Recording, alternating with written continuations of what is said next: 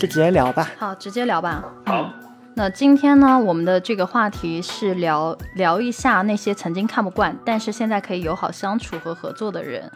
嗯、这个话题发起者呢，其实是小白。嗯那我还蛮好奇，就是，嗯，哎、小白，当时你为什么会考虑说发起这样的一个话题呢？哦，是是我我最近在看，嗯，我自己成长路线的时候，会发现，嗯，其实我自己也有很多变化，看的这个事情变多了，然后你亲身经历的事情变多了，你对很多事情的认识也变得更深了，你的包容程度会变高，而且你对别人的误判会减少。呃，所以我会发现，哎，其实以前我不太喜欢的人，我现在看我觉得挺喜欢他们的，而且我甚至都已经在跟这些人成为了很好的朋友了。然后这些人也包含了一些潜在的客户，也包含了一些交流和学习的对象啊。然后我就在想，是不是每个人都有过这样一个经历？随着自我的一个成长，其实你对周围人的判断和态度会有很多变化。哎，我就还蛮好奇的，就看看你们有没有类似的这个经历，想拿出来分享一下。嗯，OK，海晨，你有吗？呃，我有一些，对，我今天在录这一期的时候，我踟蹰了很久，对，就是我在想要不要说这个东西，就是米索，你应该知道，就是说我很少会直接会对自己非常非常不喜欢的人，就是直接就是硬刚啊，或者说之类的，这个我做的少。呃，但是我自己确实会把我不喜欢的人写一个名单，就你非要说类似苗族的苗族人给他下蛊呢，我也认哈，因为确实上了这个名单的大大部分人，似乎在一段时间里面好像过得不是那么好，或者说过得嗯比较惨的时候，因为我奶奶会下蛊，虽然她没有教过我，但是就是说我不知道这个玩意儿算不算就是民族民族异能。所以我其实是有一部分的数据存留的，但我在这个表里面还有另外一个点，就是说，呃，我对谁的印象有改观，然后我就会把他从这个名单里面放到另外一个名单里去。那你另外一个名单是什么？呃，我在写的那个词原话叫做达成谅解，对，然后又是底下的名字，对我就在同一个文档底下去写。所以刚好呢，如果说小白聊到这个，我倒是有那么一些数据，对我会，我刚刚扫了一眼，其实啊很好玩的，其中发现反而是在我家门的兄弟，对，还有一些我小时候呃的一些同学，嗯，我觉得还蛮好玩的一件事情，就是我们可能能够聊到我们所讨厌的很多的个人特质背后是什么，然后为什么你现在又能接受了。那很可能你讨厌的不是这个人了，而是说这个人所代表的特质你可能不喜欢，或者甚至他有的东西你没有。然后在我们正式聊之前，我觉得我倒想对小白提个问题，就是因为小白你会提出这个问题，我一开始的假设是，呃，你有这样的经历，但我会发现你好像是出于纯粹的好奇，就是我们今天在提前聊的时候，我发现好像你和米索这块的经历其实并不是很多，嗯。啊，对，我觉得你的这个观察完完全全是精准的啊，嗯、包括刚才你在回应的时候，我就写下了几行字嘛，就是嗯。给我给海城的两个清单做了一个命名，然后第一个清单叫一直厌恶的那些人，所以就 你会观察他们嘛，也看看就像下蛊一样，看看他们接下来会怎么样。另外一类嗯人，你写成达成谅解嘛，然后我补了一类，就如果我会列一个名单的话，我还补了一类叫解除误会。嗯。嗯，然后这个我发现我很多好像态度发生改变的那一个类型的人都落在解除误会的这个里面啊，那这是我自己的认识发生了一个变化嘛。然后确实如你所讲，我关心的其实不是一个人，关心的是这个整个现象，嗯，然后观察的是在整个现象的这过程里面我的一个变化，嗯，所以它并不是一个个案的讨论，嗯，是关于说，哎，我为什么会有这样的一个变化？然后哪一类的人，我过去是对他有某一种我的一个评判，然后后面我是经过了怎么样的一个经历，我对这些人的评判发生了一个变化。哦，这些人是被我过去是被我误会了的，其实现在来看，我挺喜欢他们的，或者是在他们身上看到了一些像海城你说的，呃，我没有的一些特质，或是我很欣赏的特质。嗯，我是这样的一个想法才抛出这个话题的。嗯，OK，我理解了，就相当于你对这个话题会感兴趣，然后我我们今天可以就是把我作为一只小白鼠，哎，摆到，台子上，对，开始割，嗯，OK，嗯其实刚才你们在说的时候，我脑子里本来觉得，哎，我好像怎么搜索，我好像都搜搜不到这样的类似的人。但后来我想到了，就是海晨，你提醒你说，那一类人往往可能是像你的家人，或者说是像你这个以前的同学。然后，呃，我的确有一点像你说的那个谅解清单上的这样的一个一个状态，就是说，本来，哎，你可能会有一些这样的一个矛盾，但是可能随着时间，随着你的成长，你把这个矛盾以谅解的方式去解除了。然后还有就是小白刚刚提到的一个误解清单吧，我记得对。然后我也发现我有，尤其是在网上哈，就是本来我们对于网上的一些人，因为你触触达不到他，你听到的很多的这个意见都是来自于网上的声音对他的评价，你就会对他产生一种就是叫因人废言的这样的一个状态，就会有一些些自己的刻板印象。其实本身你没有接触过他，但是有些误解就是处在了你和那个人之间。所以我后来想想，我好像也有这样的一个一个情况，所以我觉得等会儿我们大家可以去分享和交流一下，就是我蛮想知道，就是发生在你们身上的具体案例是什么，然后你们当时是为什么会去产生那种厌恶感，以及因为什么样的一个契机让你们解除了这种厌厌恶感？对，嗯嗯嗯，OK，我觉得这件事情是这样哈，就是我在回回看的时候，我其实意识到了一个很重要的先决条件，对，就是如果说一个人其实就是说他一直其实情况没有变的时候，他其实呃所讨厌的那批人是非常稳定的。就是我在观察当时在那个名单上的朋友，我会发现是我是按阶段来的。嗯，你可以理解每个阶段都有非常不喜欢的人。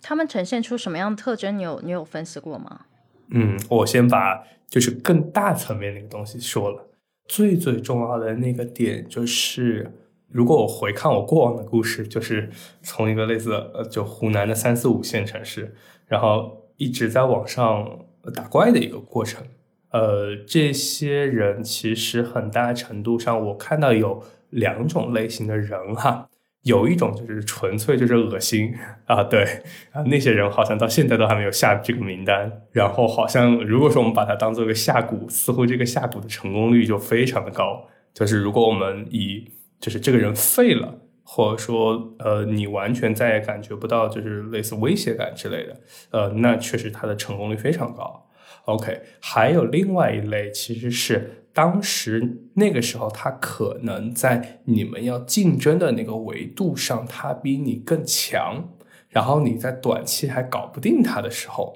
我觉得可能就会让我产生不舒适的感觉。哦，我其实，在观察这个文档都是分成一层一层的，就是类似小初高，对吧？读大学的时候，类似还有就是出来工作的时候，第一家公司、第二家公司、第二家公司，到现在，呃，我都是这么去切所有的事情的。嗯，它是按阶段切的。啊，海城，你启发我想到了一件事情啊，就也是我嗯在以前工作当中遇到的，就是你会发现有一类的老板，你好讨厌他，但还真的是海城你说的那样一个状况啊。就我讨厌的那个点是，你觉得这个老板脑子不太清楚，而且我我百分之百确定他是真的不太清楚。你的想法是对的，你甚至你的想法跟老板的老板都是一致的，但是他就会压制你的这个想法，让你没有办法去按照一个把事情往正轨上去推嘛。然后我仔细的去琢磨了一下当时那个厌恶的情绪，其实就是海城你说的，虽然他是我的老板啊，呃，其实我们是有竞争关系的，但是以我当时的状况，我没有办法拿他怎么办。呃，那个故事大概的背景是我可能是被老板的老板招到这个公司，所以老板的老板是很信任我的，但我中间就隔了一层这个汇报的这个对象嘛。嗯，然后你明显就觉得在大的事情上，这个人好像脑子有点有点不太清楚，但是你又非要隔着他去做一个汇报，那这个事儿就就很难搞。然后对于我们来讲，我们都是属于讲道理型的嘛，就是你你有不同的意见啊，没关系，我们也很欢迎有不同的意见，那我们可以在逻辑层面上去聊。至于说，呃，用什么样的一个逻辑方式来聊，是用我的，还是你的，还是我们共同去找一个逻辑来聊，都 OK。但我我当时的感觉就是跟这个人很难对话。就当然现在我我当然会知道啊，我如果要达成同样的目的，我会有更多的一个手段。但当时的我其实是没有能力解开这样的一个死结，所以说你就会讨厌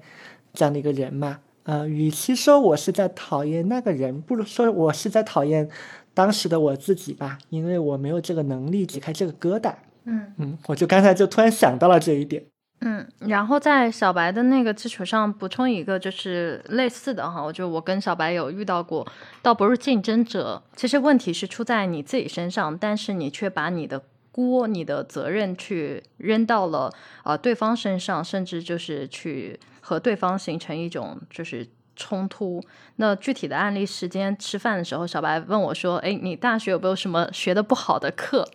然后我乍一想，我靠，我有个好讨厌的老师。然后他给了我那个期末打分，打的挂了是吧？对，呃，没有没有挂，就是他那门课就是把我绩点严重的拉后腿。我那年本来是都可以拿奖学金的，结果那年就因为那个绩点太低了，没拿到。呃，我是试图跟那个老师去去谈，哎，有没有办法，呃，可以让我补考之类的。其实是期期中考试，然后占比是百分之二十五，但是我那天期中考试睡过头了，没去，没去上课。那其实 这个锅，严格来说，怨谁？对对，你看怨我，对不对？那你知道，就是当时你年少轻狂、你不懂事的时候，你就会觉得为什么你的老师这么残忍，他不给你机会，哎，你就会这么去责怪对方。你会觉得，我靠，这个老师好讨厌啊，他为什么不给我机会？然后我当时就就明明是自己的问题，但是会会把那种就是生气、愤怒施加到老师身上，然后我就很讨厌那个老师的课，于是就出现了，就是你都不想认真的去听他的课，你产生了那种厌恶感。就我现在回头去看我那个年纪的自己，哈，就是明明那个理啊不在你这边，道理应该是你自己有问题，你自己犯错了，但是呢，你呢却要把这个锅往老师身上甩。前阵子就是我不是跟一个华为的海外的那个大哥聊聊天嘛，他就提到说，他说他说员工会有恨他的情况。就是因为他给员工可能绩效啊打的比较低，因为他们有那种 A B C D 这种嘛，然后呢，呃，他就知道，他也心里明白，有有几个员工是怨他的，那那个怨是什么呢？就是你把我的奖金钱绩效，因为和奖金挂钩嘛，你把我的这个权益给夺走了，你不让我 好过了，嗯，但是。他自己跟我说：“他说你要知道，我们的名额就是拿 A 的人就这么几个，大家疫情都很努力，大家都在干活。你觉得，哎，你付出了很多，你没有拿到那个 A。但是如果我们只是这么看，那大家都能拿 A。就是评判标准也不是你理屈，你你觉得你亏了或者怎么样，你就能拿到那个 A，而是说在众多的人当中，你肯定是要去公平的去评价。”如果说我现在给你 A，但你其实实际的业务能力达不到，那其实等于说变相害你。但是在员工的视角，因为你是我老板，对吧？那你不给我 A，你给别人 A，我自然会去怨恨你。所以他就形成了一种就是员工和老板之间的这样的一个对立的状态。是对。回到我们今天话题，就是你你会怨恨老板，就跟我当年怨恨我老师，其实。是有点类似的，当然你不能说，哎，那你现在跟老师和解了没？这个就很难再回去了嘛，你也不可能再回去上个书啊什么之类。但是我现在回头去看，就我不恨那个老师，我也不讨厌那个老师，因为我的确认知到，就是这个问题吧，是我自己的问题。然后类似的事情其实也还有，也是你们刚刚给我提的醒，就是小白说那个。误解而产生的这样的一个讨厌，其实也有的。呃，我先抛一个例子，我也期待等会你们去抛一个例子给我哈。嗯，就是之前不是那个 写把时间当朋友，作者李笑来对吧？我对他的印象其实早年不太好，呃，因为嗯当时、当时我也没看过那个书，就知道他很火，但是呢，对他的评价其实很极端，喜欢他的人呢很喜欢，讨厌他的人呢是往死里踩他，就是说他割韭菜啊，然后所以你会发现一个人身上他存在了两种矛盾性，但你又知道这个当英语老师的呢，他去玩了比特币，对吧？他他一把财务自由，这个是实打实板上钉钉的东西。但你看，话题来了，嗯、当时我对数字货币这些理解其实认知都不够的，我我也我就觉得那东西是割韭菜骗人的玩意儿。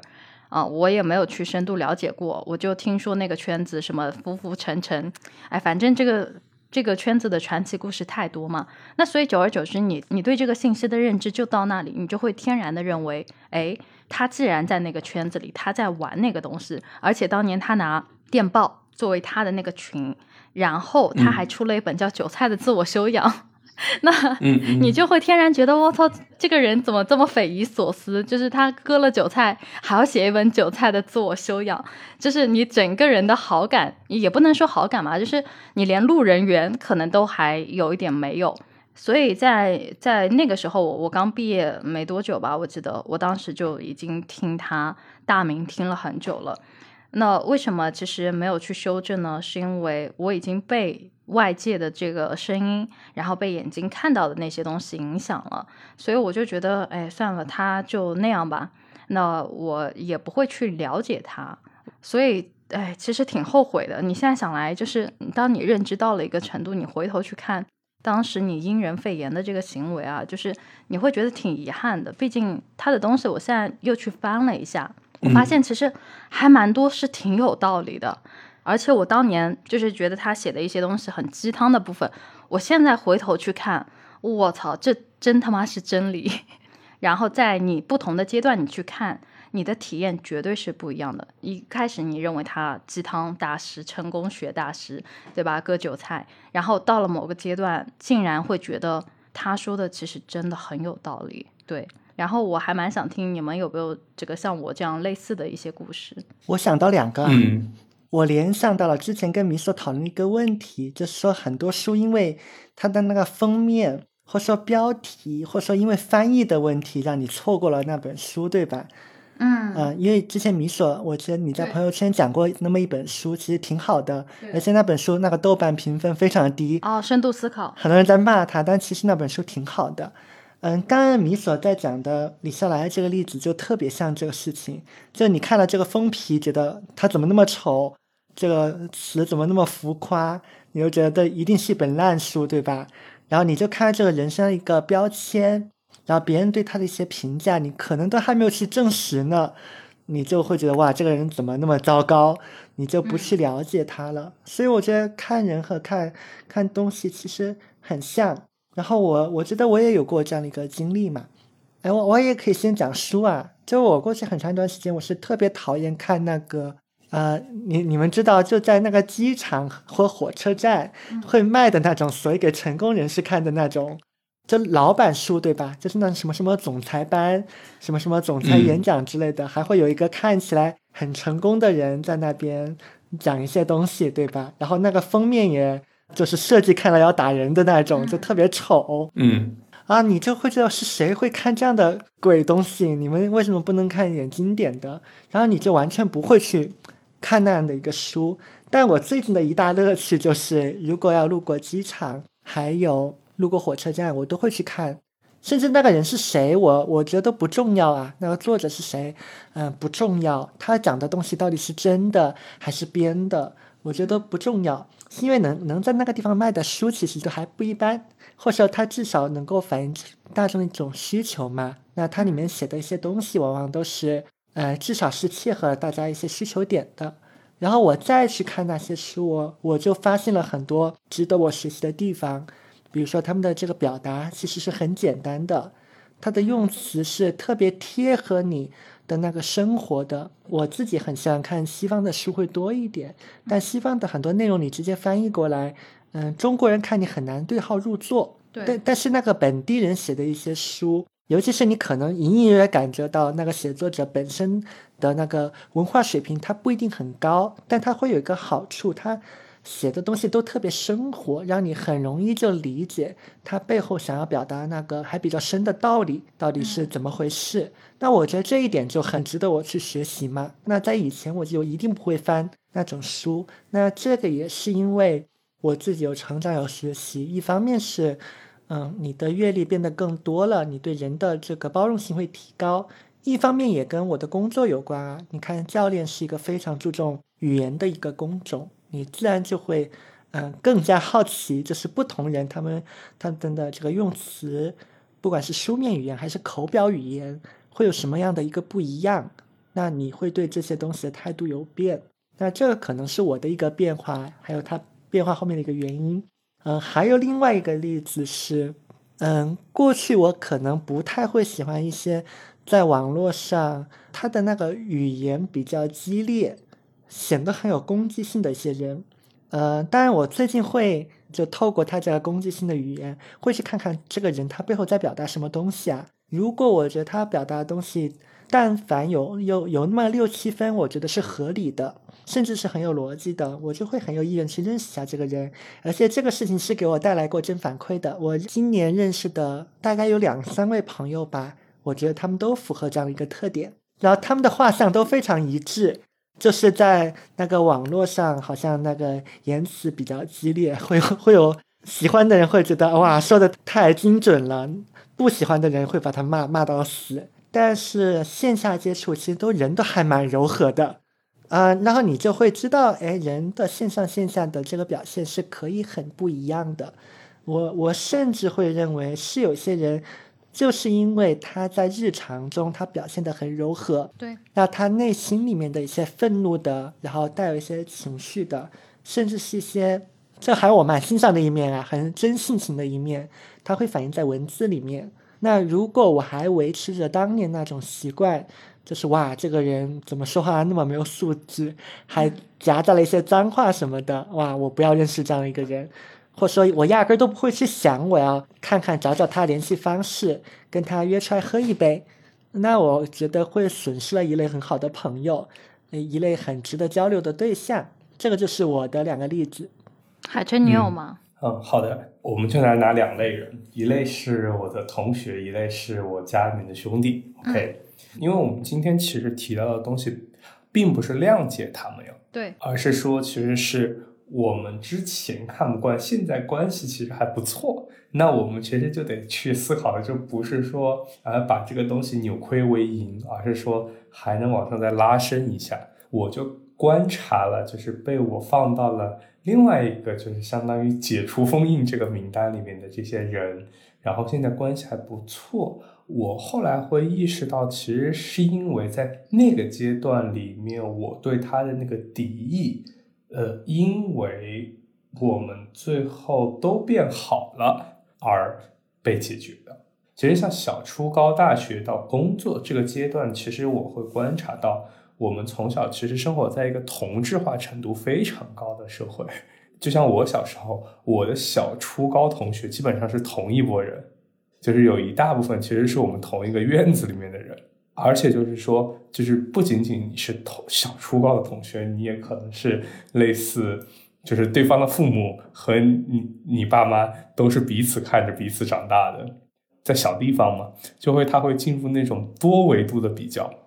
那种多维度的比较，就是不太像是说大城市其实是小朋友之间相互比就完了，或者说父母很浅层的沟通，就是它会渗透到类似甚至你父母在单位里面的那种角逐，嗯，因为父母之间也会互相聊嘛，然后这个时候父母之间和就是其他小朋友的父母，大家还经常会吃饭，然后这个时候你就会受到了非常多的暴击，我真的会发现小初高。基本上每个阶段都会讨厌那么一到三个男生，然后还会有那么一到两个女生。嗯，对，就是呃，如果说我们一个月前聊这个话题，我说实话我都可能聊不下来。就是我觉得这段时间我很迷的一件事情，你要说的非常玄学，就是我开始似乎慢慢的从非常个人的视角，就是我曾经有个很奇怪的意向，就是我那天有天在下午冥想，我突然感觉自己好像，嗯，突然一下变得更超然，我看到的不是我自己的那个人称视角了，就是我能够开始用一个，你可以理解是，如果我们说的是更加豁达，或者说 充满更大大爱的那个状态，我去看很多东西。我这个时候我会发现，我能把其他人包容在一个生态里面去看这个问题。嗯，因为之前首先我们的人际关系在分化程度都很低，其实大家是在一个类似决斗场一样的情况底下出现的，而我们绝大部分的时候又是以第一人称视角出现的。那这个时候你的思考方式就是非敌即友。就是就是像你去玩那种砍怪的游戏，只要你用第一人称视角，你看到东西都是怪或者 NPC。呃，但是如果说我们变成把它变成一个即时战略的游戏，比如像你听过什么帝国时代啊、星际争霸、全面战争，你对场上所有的势力都有很不一样的观感。所以对我来说，我会回顾我这些同学之间的相处，是因为我不再把他们视为威胁，就是因为场子变了。另外一件事情呢，是在于我们发现，在分化了以后，彼此能开始提供价值了。我们刚刚其实前半拉说的是谅解，后半拉说的就是说，哎，大家关系如何又开始变好了？对，就是我会发现啊，你其实原来搞了半天，我们不比高的话，就是不比哪棵小小树苗长得高的话，其实我们是可以有很多东西聊的。你其实是个苹果树呀，啊，其实我是个梨子树。那其实我是可以跟你去交换的，只要我们不要比谁长得高，其实就行了。因为考评一个果树最后是不是个果树，并不是比谁长到一百米，对不对？其实是比能不能去结出更丰沛的果实，能不能更多的满足彼此的需要，在攀比和嫉妒中间解放了自己。OK，然后另外一件事情就是我兄弟这件事情很搞，嗯，甚至我的有一些兄弟都会听到，呃，因为我家里面有的人会听嘛。就是现在，他们基本上都在解除封印的清单里哈。但是我发现，我基本上百分之九十的兄弟都上过这个名单，所以我觉得很有意思。反而是我的那些姐姐妹妹好像很少。对，就是换而言之，小白我不知道哈。就是我觉得你可能能挖得更深，就是针对这个数据，我观察的点是，可能我一直对于竞争是一个处于反应过激的状态。但其实我觉得在这几年其实有很大的改观，呃，一方面也像刚刚说的，就是有分化，然后彼此又能提供价值。另外一块，我觉得我对这两类人都会呃做一件事情，这也是我之前很少会去做，或者我以为男性不太会去做，但其实会做的，就是我们在一些合适的时机谈得很深，谈彼此之间的误会啊，就是。有的时候是喝酒哈，但其实很多时候，其实我一开始以为就是说男性会对互相谈，嗯，这种东西是会认为是软弱，但是其实我会发现，其实聊着聊着是可以的啊，只不过就是大家可能就是类似酒壮怂人胆啊，或者就是说可能有一方得先抛出这个橄榄枝，但其实就是说并没有我想象中的那么的。呃，抗拒，因为我之前以为是说，呃，这些朋友们就是可能神经比较大条，他可能不会去关注这些东西。但其实我的这些兄弟，包括这些同学，他们的其实细腻程度超出了我的想象。他们也能还原出，哎，当时他们不喜欢我的点在哪里，或者他以为他喜欢我，但是实际上我不太喜欢他。然后就是我跟他抛出来这个点，他其实能够回馈到，就是说，哎，他当时是怎么去想的？嗯，他当时那个误会点在哪里？呃，我说实话，我之前就是，如果说我人生的三分之二，其实都是说话都是非常婉转的。其实我这两年，就像前两天翟宇的团队有有人在给我做采访嘛，他就是问我，哎，你说话都一直这么坦率吗？我后来认真想想，我觉得我是这几年才变得坦率了，是因为我不再怕犯错。不再怕和一些人搞得特别拧巴，就是爱来来不来就算嘛。然后我就觉得我比之前坦率了很多，所以我也还挺感谢和他们能把很多事情聊开的。就现在对我来说，我的坦率就是我不怕跟人聊任何的事情。嗯嗯呃，然后我刚刚就记录了几个点啊，就我写下来，嗯、第一个点，竞争心很强，把别人当做了怪。然后第二个点嗯是嗯不谈情感，不谈软弱（括号尤其是男性），嗯、没有人迈出第一步。然后第三个点是不会坦率的表达，尤其是情绪啊。哎，这个刚刚好，就是我最近跟几个做情绪方面的呃教练，我们聊天聊到的一个议题。这个好像在中国，嗯尤其是男性或者具备男性气质的一些女生身上，特别容易出现的一个状况。然后他们的模式就是这样的啊，就是为什么会觉得这个对方很讨厌呢？多少是认为对方是在跟我竞争，然后呢，其实他们心里是有很多恐惧，有很多情感是在心里很想要表达的，然后不会跟对方去讲。呃，也许他们隐隐约约可能感觉到了对方也有相似的一个情绪，但是，然后就像海神你说的，谁都不会迈开那一步。好像有两种情况会让他们产生改变啊，就如果没有什么类似团队教练或是教练引导帮助他们对话这个过程，我往往是会发现，要么就是因为某一件事情彻底闹翻，然后把话说开，或是关系决裂了；要么就是一块喝了个酒，然后袒露了很多心声嘛。对，然后他们普遍的一个觉得一个有意思的发现是，发现原来对方跟我想的一样，原来他也怕呀。我认为好像只有我会脆弱，只有我会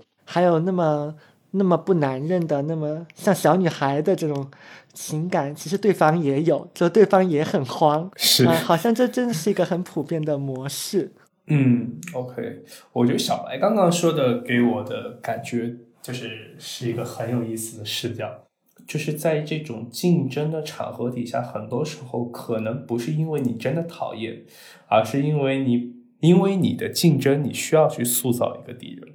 嗯。就是它是被形成的，而不是不是天然的。从这是我一个感受哈，最后我会发现，无论男女，其实也许有的人会迟钝，但是真的很少会出现那种完全没有情感的人。对，就是他不会说是因为就是性格或者说成长经历就会导致，就是说他就是完全就是每天只管吃喝，然后完全不需要感情，其实不不可能的。对，呃，逻辑上来说，我们可以和所有人去建立关系，然后逻辑上我们可以和很多人产生共情。就是小白在就是过去我们在开始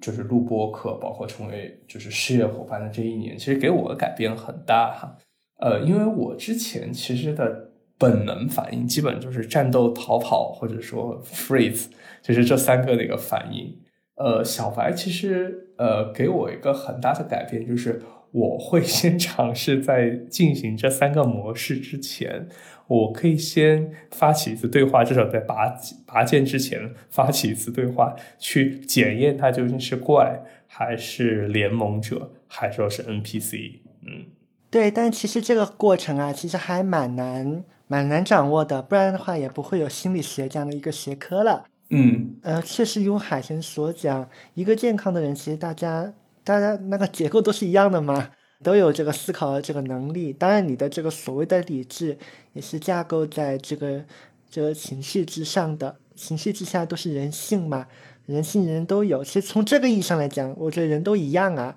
嗯，甚至跨越了性别，然后跨越了国度，人都一样。只是说大家每个人的这个表现不同，呃，如果你之前并没有这样的一个知识，也没有见过几个人啦，就是你的人见的不够多，就像上期那个涛哥讲到的那样，就是你人见的太少了，你很容易误读别人，然后就会产生一种误会。我刚刚仔细想了想啊，就是你特别厌恶一个人，厌恶一个人，你又处理不了他，然后你就开始。就埋怨别人或者埋怨命运的不公的时候，其实某种意义上讲，这是一种自恋啊。你你就是觉得全天下只有我最不一样，怎么我这么倒霉？怎么这个人就如此的不可理喻？嗯，这其实是一种自恋，你未必有真的好好的去了解对方到底是怎么回事。这一方面，我可以提供一个案例啊，而且是最近的或我历史上经历的很多客户都会有这样的一个问题。然后非常典型的是上下级的一个关系啊，就也许老板他们都是这个类型的，老板特别希望上下的人能够相互坦诚。你有什么不开心的，你告诉我。呃，你不同意我的观点，你告诉我。你不要就是呃不同意我的观点又硬撑着，然后下接下去做，因为接下来又不认可嘛，做出来的东西跟我想的不一样，就这么闹翻。但是有些老板呢就会跟我们抱怨，就是他有些员工有话不跟他当面说，然后明明心里是反对的，但是不会给他讲出来，然后他就很烦，他就说。就那英有一句妈的最烦装逼的人，他们就可能会说妈的最烦不坦诚的人，对吧？其实说实在，老板他关注的是那个结果嘛。那如果你一开始觉得有问题，你可以跟我谈，我们要调整目标，甚至调整你的工作任务，甚至降低预期，我觉得这个都是可以商议的。就你别不告诉我，然后他们就很烦，然后他们就也也不能理解嘛，为什么你不能这样坦诚？那当时我们就讨论一个几个问题嘛，我就问，呃，你说的那个坦诚啊，你希望的坦诚是什么？他就会说，就是我告诉你，你该这么做，你觉得不对，你要立马告诉我呀。那我就问他，每个人的反应速度是一样的吗？嗯，他想了想，嗯，好像好像不一样。那我说，以及当你讲这个话的时候，你们两个之间是是一个什么样的一个关系？他说，上级和下级的一个关系。那我说。那如果是下级的话，你认为就是他心里有那样的一个安全感吗？或安全度吗？他想了想就觉得，嗯，好像是有点问题哦，因为毕竟他是老板嘛，是他主观的觉得我跟你说，呃，你要坦诚，坦诚是有好处的，对方就能明白。但事实上不一定，也许你的你的下属也在猜疑。他也在想，万一我说了真话，老板是不是 就会那个啥，对吧？因为确实他们也有过这样的一个职场经历啊。有的老板就是钓鱼执法的，说你不同意我啊，你可以说，但是你真的不同意我了，我会给你好果子吃，对吧？所以其实大家所处的位置也不一样，然后心里的那个相对初始状态也不同，而且本来每一个人他的这个反应速度也不一样，沟通模式是不一样，所以这个事情没有你想的那么容易。啊，所以你不能怪你的人不坦诚，只说你们两个的那个节拍没有对上而已。是我可以给你们一个案例，那个案例其实对我改变还挺大的。就是我初中其实呃有一个曾经关系很好，但是后来大家关系非常拧巴的一个哥们儿。然后后来在大学，大家又就是大三、大四的时候，反正就是反正大家有个局嘛，然后大家又就是类似饭后聊天。我和他聊完，我就意识到，我一开始以为一个非常大条的男生，他的思考的细腻程度到什么样子？对，就是简单说，就是他属于我们初中，就是当时是很受欢迎的那种。就是在小时候，我那个地方的鄙视链其实是并不是以学习成绩好而就是作为一个主要的评判标准。就是说，我们那边在鄙视链好像最高的是那种。就是你好像不用花什么力气，嗯，然后就可以做的还就是学习成绩也不错，然后关系大家和人际关系处理的也很好，体育也不错的，就是这种类型的人。就我现在想起来，非常像美国高中里面那种橄榄球运动员。对，OK，嗯，呃，我不是这样的人嘛，我当时就整个人比较呃自闭。就是他有一些可能我没有的特质，我也希望非常开朗或者说非常洒脱这个之类的状态，但没有嘛。那那个时间段我确实没法用。但实际上我在跟他聊的时候，他就说非常呃羡慕我当时就是很沉浸的投入在一件事情上，非常的安静。他会跟我说，他其实的那种 social 并不是他自己的状态，其实。他跟我会提到的点是，他其实常年关心的其实是另外一些东西，但他又得在学校，呃，就是得显得非常受欢迎啊，或者之类。换言之，他其实在人际上花了特别多的时间，但其实这个并不是他自己想要，他就会非常，呃，羡慕我人际关系非常的当时非常的单纯，就是我只需要去认识我自己想认识的人就完了。然后我就那次跟他聊完。就会发现，第一就是我敢跟人聊了。第二件事情，其实就我会意识到，即使是我假设的那种非常大条，就是那种非常阿尔法的男性，其实他们也没有我们想的，就是那么的粗。嗯，这件事情其实给我了很大当时的启发，也给我后来和我家里人兄弟，包括其他的同学沟通，提供了很多的成功的经验和初始的那个勇气。嗯，我想起了一个很奇怪的比喻，就是这个东西非常像叫做核讹诈，就是核弹的相互之间的讹诈，就是你其实只有三百颗核弹，我有两百颗核弹，但我们非说我有五千个核弹，你有六千个核弹，我们就是在不断的装逼加码。就是，但是你要知道，就是真的造出五六千颗核弹，造出一万颗核弹，第一它没有用，第二就是维护核弹的成本太高了，所有人都在这种竞争里面是扛不住的，对，除非你是天生的，就是在这件事情上非常喜欢，否则就是说处于一个防以防御为机制。就是举个例子啊，其实假设这个世界上所有人都喜欢玩玩具。但社会上不认玩玩具，为了保护这个玩玩具的权利不被侵犯，大家就不断的升级自己的类似升职加薪和讹诈，最后你会发现你一辈子就没有再真正玩自己喜欢的玩具。所以呢，这个时候关键就是谁能够先真的放下那个核讹诈。其实你会发现放放下来以后也没死。我后来其实跟很多家里面兄弟去沟通的时候，就是当然就是说就是放弃和讹诈是有技巧的哈。其实你不能说随便拉下来，就是兄弟，我跟你有个话要说，对吧？而是说说大家在一个场里面，我会发现大家似乎在那种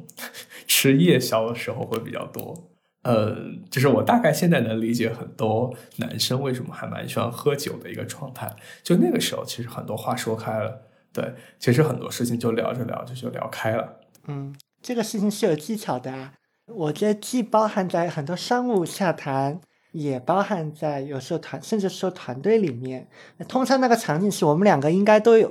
隐隐约约都会有一点那个直觉，就是我们两个中间隔着点什么东西，而且他更多是因为有点不信任，然后相互这种像海晨说的核讹诈出现的这种问题，而且隔了很久了，但我们又想处理它，那这个时候会怎么办呢？要么喝酒，要么其实还有一个方法去澡堂，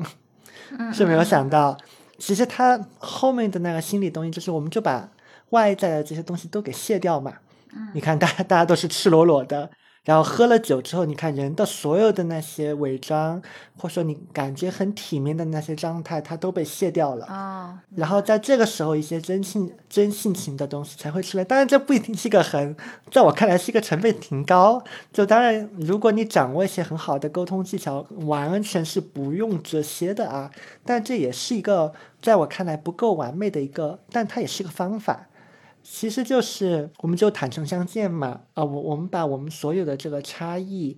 嗯，这些都抛开之后，大家作为人最共同的那一个部分到底是什么？嗯，其实总能找到一些的，就算最后找不到，你都到了这个层次了，如果你都很明确的知道把伪装都卸掉，那我们本质上就是不一样的，就是一个有些不可调和的冲突，那也能很开心果断的说分手，对吧？也不用在这里拧巴着，然后大家都互相做这种核讹诈的事情，因为对彼此来讲都是消耗，它不能带来更好的结果。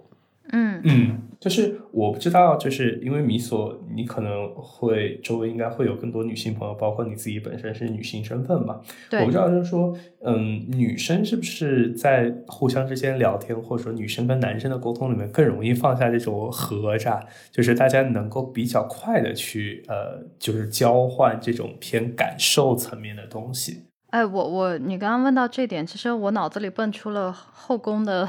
这个 争斗剧你知道吗？就是，嗯嗯，就你会发现，真的我也搞不懂为什么为什么这个现象这么有意思啊？什么有意思？我举个不恰当的比喻，就是。呃，我看过一些真实的现实世界的案例，是类似于那种，比如说一个男生劈腿了两个女生这样子，或者你可以理解为一个是正房，一个是可能是房，你们懂的，我也不想说那个字。呃，当你发现女性在什么情况下呢？就社会上新闻，你们肯定会看到过，就是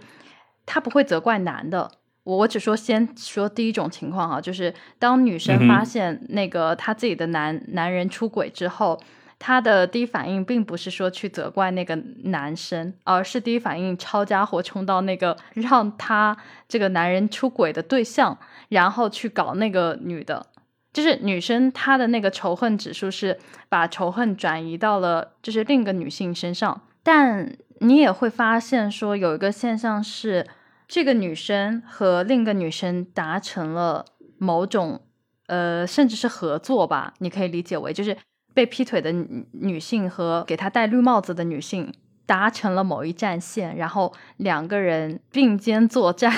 去这个搞那个男生，就也有这样的一个场景哈。你你刚刚在说那个，哎，是不是男生和男生之间的这个情谊，他们他们本来是敌对的啊？那可能喝一顿酒啊什么的就就卸下了。但我发现好像女生和女生的情谊，大部分情况下好像是基于了，就是很容易为男性翻脸，也很容易因为男性而达成一致战线，就非常非常的有意思。当然，我我不是说所有都是这样子，但是你会看。很多的，我们说小说也好啊，还是真实的社会新闻也好，好像就是发生那些事情多半都跟男性有关系。那在男生身上，我也有问过说。就是我我问过 AI 有没有类似的事情，就是说你们一开始是反目的，你们看彼此不爽，但最后发现就大家达成和解。他跟我说，他身边的兄弟真的有这样的故事，就是两个人同时爱上一个女性，但那女生是一个海王，他们两个兄弟都是不知道的，就以为他的约会对象只有自己一个。当最后发现的时候，其实两个人。关系会很僵，就是闹得还是挺挺尴尬的。但神奇的是什么，你知道吗？后来那个女生在毕业之后，好像又和其他人这个又搞在一起了。然后没想到哈，我本来以为这种剧情只会在女生身上出现，没想到这两个兄弟竟然成了很好的很好的哥们儿，还会去谈笑风生，就是谈当年就大家多么的愚蠢，被这个海王 搞的。搞来搞去，你因为我刚刚想到是你为什么而反目嘛？那么我不知道大家有没有经历过这个为一个，就你和你和另一个人同时喜欢上了一个人，然后然后反目成仇，到最后这个人离开了，你们反而能成为一个很好的朋友，就这这个是很有意思的点，对，所以我刚刚也在想，对男女生好像都会有这样的一个。一个情况，但是我我不确定哈，我我感觉女性会女性会稍微多一点，就是呃，因为男性反目，也因为男性就是姐妹统一战线也会有对。嗯嗯嗯，男生的话其实也会吧，就是而且就是我我会实际的经历比较少哈。等一下我可以作为一个 节目花絮来把我小时候的故事给你们说，特别搞笑，你们听了一定都会觉得很好笑。呃，但我我知道的那种挺多的，尤其是那种就是相对武力值比较爆棚的，就之前会因为你喜欢这个，我也喜欢这个，大家再打一架喽。对，就是经常会有这种状态，爱他就为他打架是吗？啊，对，就是尤其是在那种古惑仔的年代，其实很常见，就是打架的、动刀子的、动板凳的多了去了。对，然后我自己的话，因为我出生的时候，就是长大的时候就已经古惑仔那个。就是那个那个状态已经过了嘛，就是比我再大十岁的话，那那就真的就是就是非常非常的从龄了。OK，然后到我们那个时候，就大家已经开始慢慢的就是相对文明化，就是真的就是非常感谢中央政府在零几年的时候禁枪，就是极大程度上的改善了我们那边的民风。对，就是所以其实，在我们那边，就是一旦产生这种冲突，真的就是烈度很高的，就不是大家就是说什么嚼个嘴皮子之类的。就经常我也会听到，就是大家会有类似，无论是男生女生之间那种勾心斗角。刚刚我突然想起来，其实能勾心斗角也是一件好事儿。没有，就是类似，就是你把你拿着把枪在我在我家门口等你出来就打你一枪那种要好很多，对吧？其实大家已经把这个冲突至少以一个非暴力化的方式去演绎了，至少没有一个特别极端的暴力。我真的就是。嗯，就可以进入那种就是臭屁环节。小时候长得还行吧，尤其是嗯，其实我的颜值高峰在初中啊，并不是在现在，也并不是在呃，就是小学、高中，对，就是大概在初中。呃，那个时候就是人比较瘦，然后比较白嘛。我真的皮肤的原底色特别白。对，然后所以就是说这件事情很搞笑，就是当时也是高一的时候嘛，我们又分了班，然后初中同学就是大家就经常还是会聚嘛，就会喝酒。然后有一次在在我们那个院子里面的后山，然后大家喝开了以后，就我一个哥们儿。然后他就跟我说，他说就是我在梦里会梦到，就是他喜欢一个姑娘。他说我知道那个梦里面他喜欢你，然后我我就梦到这里就是海城，就是会把我自己就把他。就是抓着他的手，然后在就是在天上转圈，对，然后他就后来就拿出了初中班上的花名册，当时班上差不多七十七十还是八十个人，就是那种大班级嘛，男生大概四五十个人，然后女生三十多个人，他竟然在那些女生里面勾了一半给我。就说这些姑娘都曾经在过去的三年喜欢过你，或者曾经喜欢过你，然后我就非常懵逼，我就在想，我是不是已经就是遭受过很多兄弟就是私下的炮击？对，嗯，我我突然有个感悟啊，就听到这边，我我刚才把我们今天的故事分了三个类，然后试着给三个故事起个书的名字。然后第一个故事叫做我想象中的竞争对手，包括刚才海城讲的那个故事，就我想，就他那个朋友想象所有的女生都喜欢男生，然后我喜欢的女生被被海城抢走，在空中转圈圈。然后这个是第一个故事，我想象中的竞争对手。然后第二个故事是刚才你所讲的，我起了名字叫做我要去打那个不要脸的狐狸精。是。对，然后还有一个故事，就刚才海城讲的，就是爱他就为他打一架，就是抢姑娘嘛，爱他就为他打一架。我发现这三个好像很搞笑的故事，刚好覆盖掉了我们身上。呃，或我们身边看到很多，就人和人之间有的时候没有来由的那种厌恶嘛。我我刚才写了几个词啊，它都跟那个那个人的动物性有很大的关系。因为我们说人什么时候他会做出特别糟糕的一个决策呢？他大概都是就你没过脑子嘛，然后去做那种特别本能的，然后身体觉得特别容易做到的那些事情。就我们我们依次来讲啊，比如说刚才那个故事，我要去打那个不要脸的狐狸精。你你看，人在气头上本能嘛，就是我有一个很好的男朋友，我们感情一直很好，然后有个女的把他勾引走了，那我当然是就去打那个女的啊，这个听起来就很合理啊。但你想，我们如果冷静下来啊，冷静下来，你去思考这个问题，那接下来几个问题一定都是让人非常不愉快的，就是想出轨，那肯定是这个男的他想要出，对吧？是这个男的本来就品德有问题吗？如果是品德有问题，为什么你会选这个男人？那如果他品德没有问题，那是不是你们之间的一个关系出了问题？那如果是你们的关系出了问题，那你的责任在哪里？都是非常令人不愉快的问题，对不对？这个听起来好像要比那个去打那个狐狸精来的难多了。但这个就是人在冷静的时候，你的大脑会去想的事情，但你你在气头上你就不会那么想。然后刚才那个爱他就为他打一架，我觉得同理啊，就是你看我我喜欢这个姑娘，然后有个男的也喜欢这个姑娘，那我怎么拿下这个姑娘？当然就把那个竞争对手砍死啊！但你冷静下来，就是你要的结果就是我喜欢这个姑娘，我要让这个姑娘喜欢我，对不对？难道你关心的不应该是这个姑娘她喜欢什么样的一个伴侣？她希望在伴侣身上看到什么样的一个特质？对我有这个特质吗？如果我有，我怎么让他知道？这个似乎跟我要砍死那个男人，或是我要跟那个男人打一架，好像也没有什么关系吧？所以，所以你都会发现，嗯，其实它都是源自于在一些你很上头的事情上，你失掉了冷静，然后你再用一个非常动物性的方式在在对待一些事情。然后其实就是一个人非常原始的反应，就人的那个大脑，尤其他的那个理性脑那个部分，呃，进化不完全的这个特点也也充分的暴露出来了。人是很容易就丧失理智的，